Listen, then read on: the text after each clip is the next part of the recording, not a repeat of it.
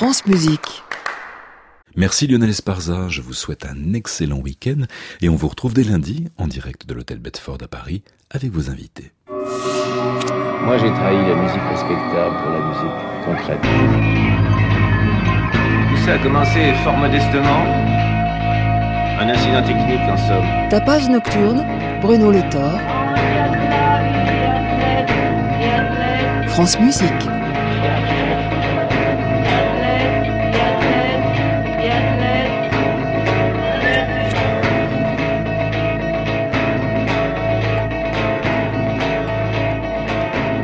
C'est Vanessa Wagner qui sera l'invitée de ce tapage nocturne. Elle viendra nous parler de son nouvel opus discographique, Inland, un itinéraire esquissé au pays des minimalistes.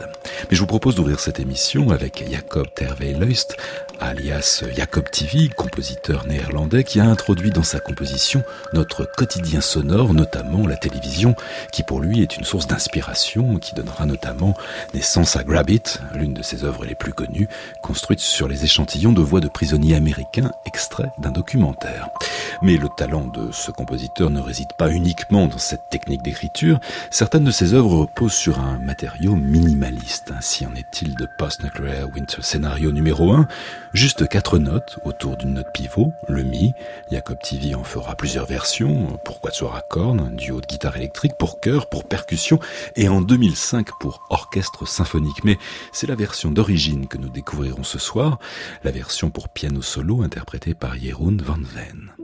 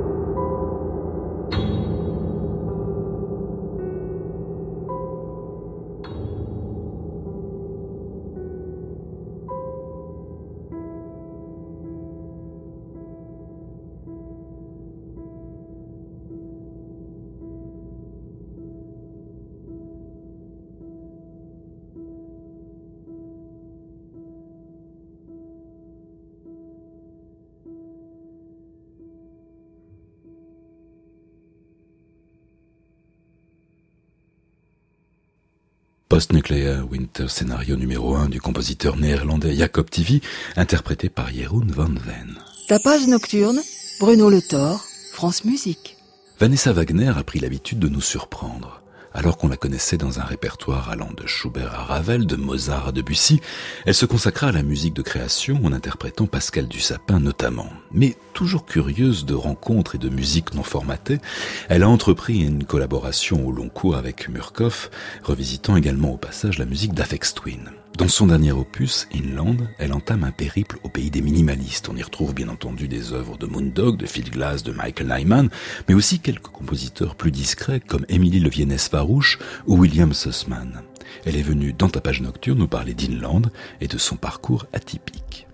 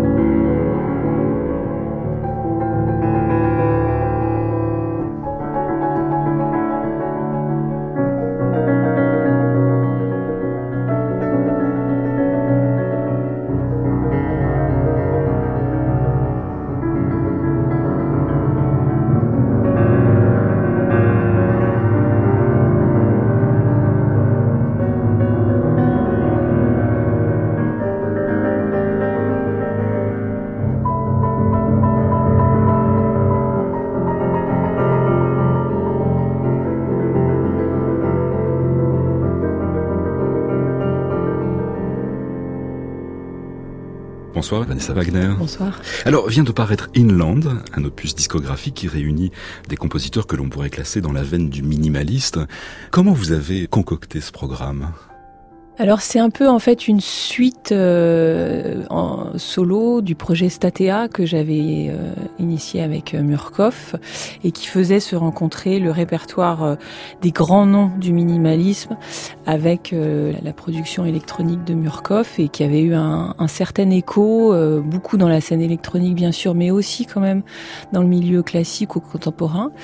J'ai ensuite poursuivi en faisant se colorer, on va dire, le monde de Franz Liszt et d'Arvo Part, euh, qui est un compositeur que j'adore. Et la musique minimaliste, euh, maintenant, m'accompagne depuis quelques années et j'ai eu envie de continuer sur la, plutôt la scène euh, actuelle. C'est-à-dire que dans ce Inland, il y a des compositeurs qui sont pour la plupart vivants, même assez jeunes, pour certains très peu connus, et pour d'autres connus comme Moondog par exemple, mais dont, dont les partitions sont très difficiles à trouver, donc sa musique est très peu jouée.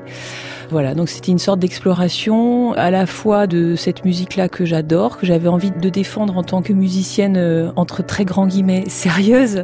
C'est un répertoire qu'on Vous voulez dire que là c'est pas très sérieux Non, mais c'est un répertoire qu'on laisse euh, parce que c'est c'est pas très difficile, c'est pas virtuose, c'est le terme minimalisme est là aussi pour dire que c'est voilà, c'est une où il y a assez peu de notes et en fait il, y a aussi tout ce courant euh, néoclassique de, de de pianistes qui, qui jouent pas très très bien, mais qui font voilà des, des petites harmonies assez simples. Enfin, il y a tout ce courant-là euh, dont moi je me c'est pas que je me désolidarise, mais en tout cas je me sens pas du tout euh, dans, cette veine-là. Et j'avais envie de, de, jouer cette musique a priori assez simple avec tout mon bagage de, de, de musicienne et de d'éducation classique.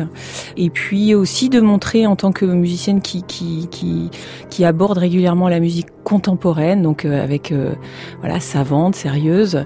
Oui parce que vous avez fait des créations notamment celle de, de, du sapin. De du sapin de François Memoun là dont je sors un, un disque euh, ces jours-ci. J'avais aussi envie voilà de d'explorer un autre pan de ce qu'est la musique aujourd'hui, qu'on dit contemporaine.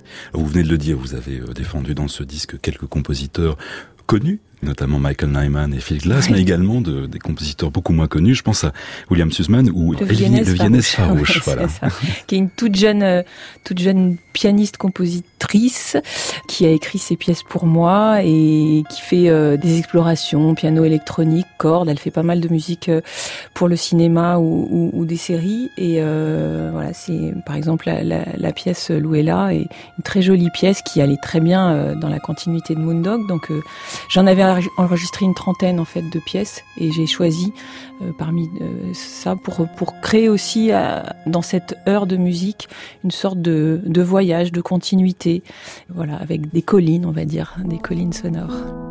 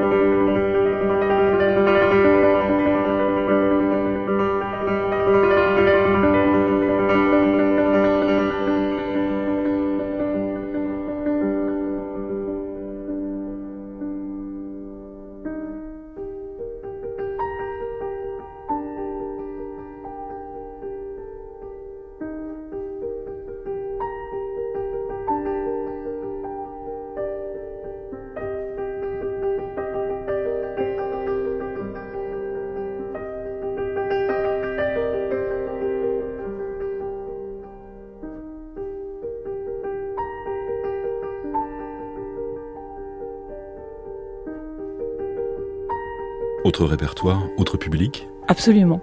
J'ai voulu sortir ce disque que j'aurais tout à fait pu sortir sur mon label classique qui est la Dolce Volta. C'est un disque qui se situe vraiment à, une sorte de frontière puisqu'il y a aussi la présence d'un Bryce Dessner qui maintenant entre un peu dans la composition sérieuse, on va dire, qui a été jouée à la Philharmonie ou régulièrement jouée au Barbican, etc.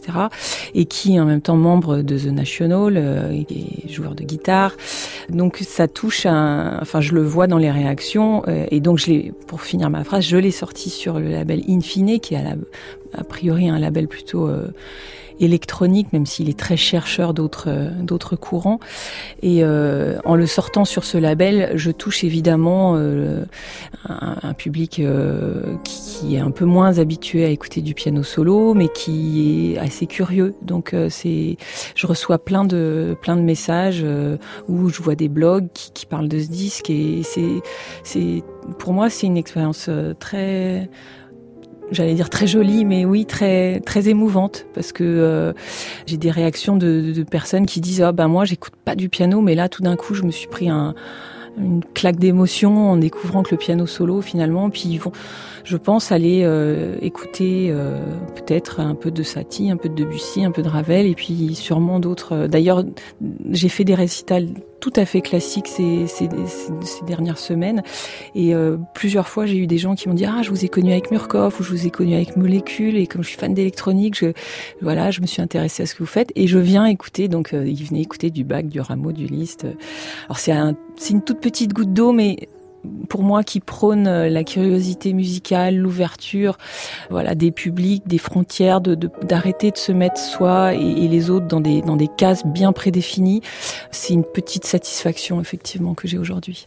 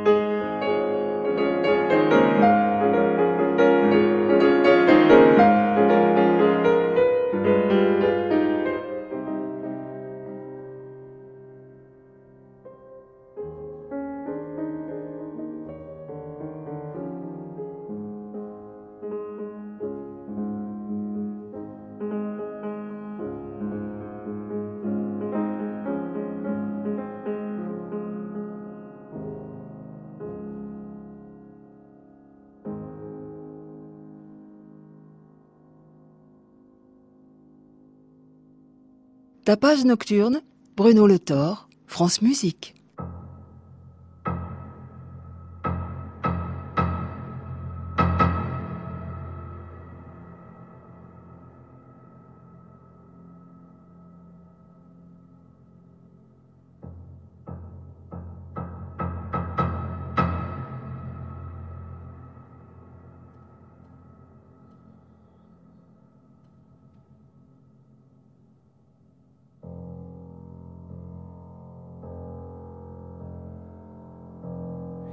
Diese Münze, mit der alle Welt bezahlt.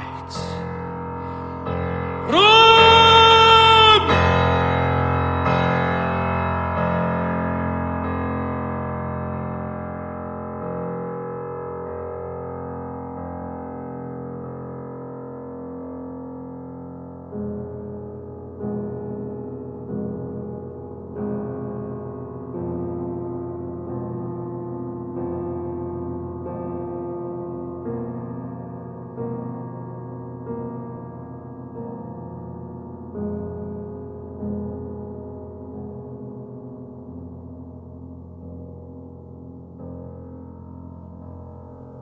Mit Handschuhen fasse ich diese Münze an.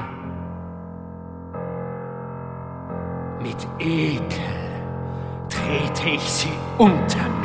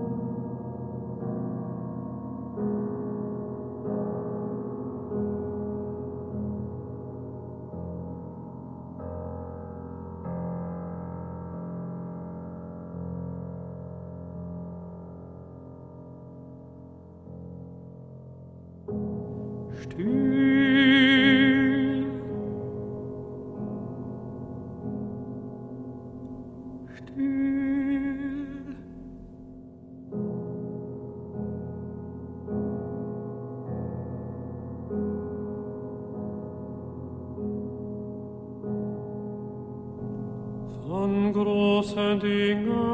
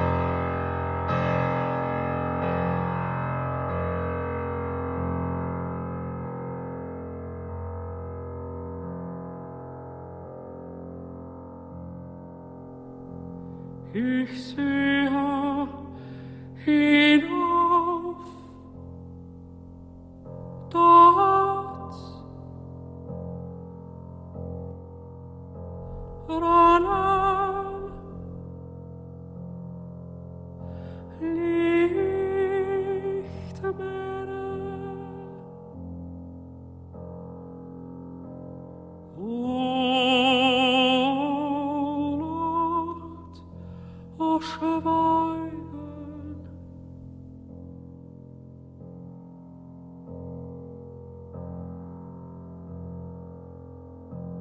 O totenstiller Lamm. Ich sehe ein Zeichen, aus fernsten Fernen singt langsam funkelnd ein Sternbild gegen mich.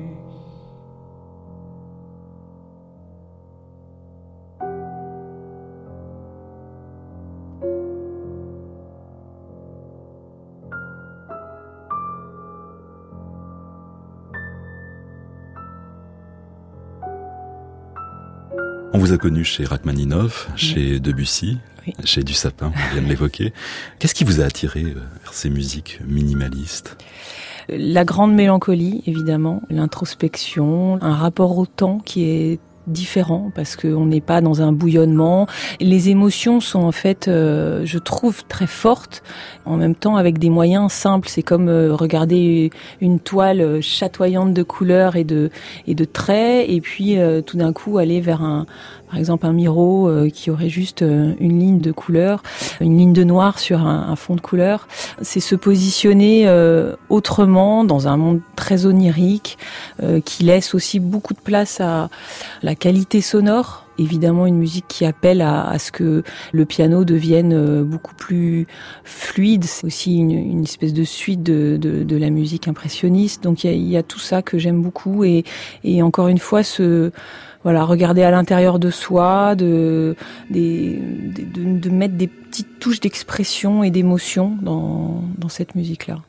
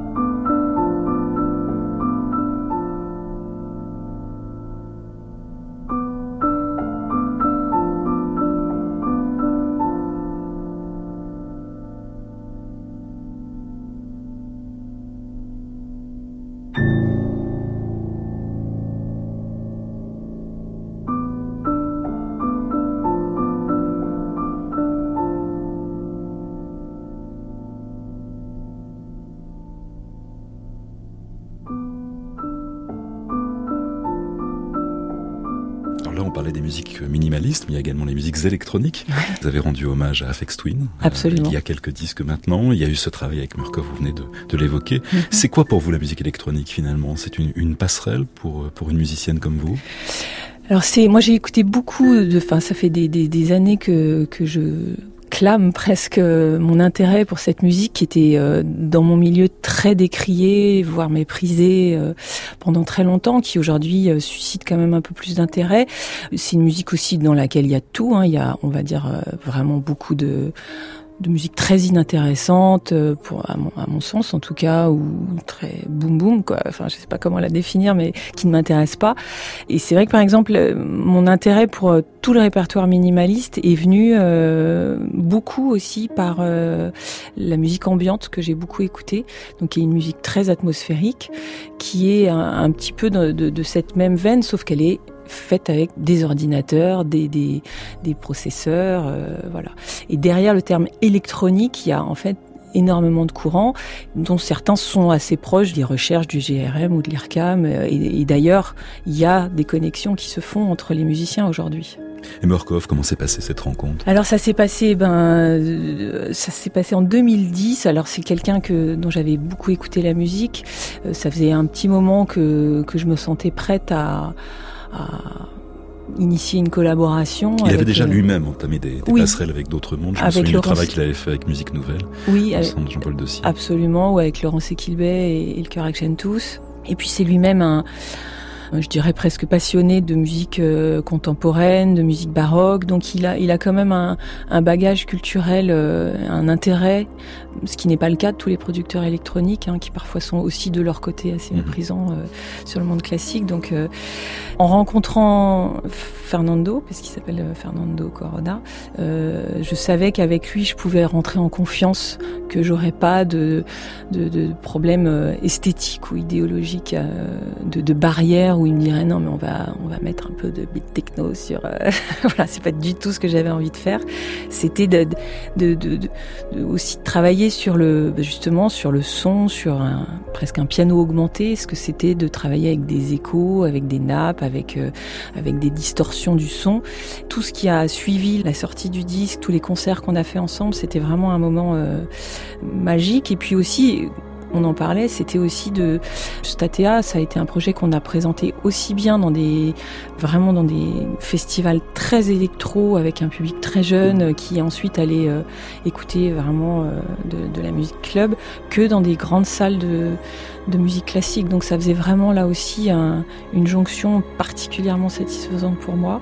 Et euh, il y aura euh, une suite à ce Statea numéro 1 puisqu'on travaille sur euh, deuxième partie. Merci beaucoup en tout cas, Vanessa Wagner, d'être venue nous parler de ce disque et de cet itinéraire dans des contrées sauvages. Merci.